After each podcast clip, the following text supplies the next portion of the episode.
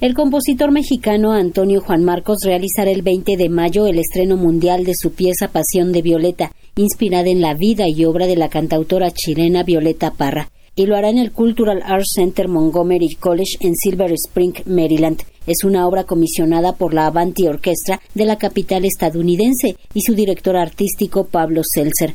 Antonio Juan Marcos asegura que se puede mirar a Violeta Parra desde distintas facetas es que es un personaje no solamente muy generoso en, su creatividad, sino en las diferentes ramas que explora de la experiencia humana. Violeta es un poeta tanto en la palabra como en el sonido y, en tanto que su sensibilidad poética pues obviamente nos hace pensar en, las diferentes ramas de, de, la experiencia humana como son la justicia social, la experiencia amorosa, el encuentro, el desencuentro, el compositor mexicano se acerca también a la faceta del folclore peruano cultivado por Violeta Parra. La obra consta de dos movimientos. El primero, Lágrimas de Violeta, representa una estela que navega entre los pasajes dolorosos de la vida de la autora. Tiene su inspiración en las canciones Run Run se fue pa'l norte y Rin el angelito, con melodías lentas y largas para la primera y motivos breves y más dinámicos para la segunda.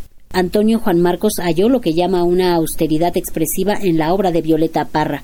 Las fibras que a mí me, me mueve eh, la música de Violeta y por qué me mueve esas fibras. Por darte un ejemplo concreto, creo que hay algo de lo que yo llamo una austeridad expresiva en la música de Violeta que me mueve mucho.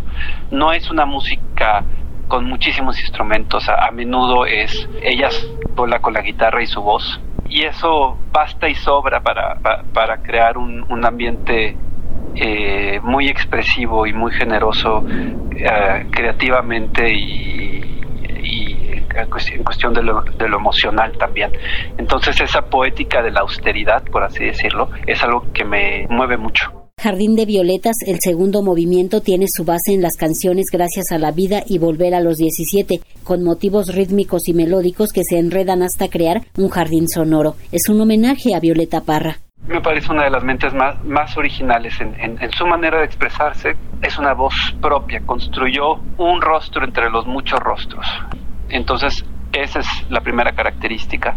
Y la segunda es intensidad. Si bien sus canciones a veces son breves, a veces son alegres, a veces son tristes, a veces son con dos o más instrumentos, pero a veces es nada más ella, de, expresión y casi vivencial. Es una persona que escribió intensamente, compuso intensamente y vivió intensamente también. Esa intensidad tiene, digamos, se, expresó a través de, del sonido.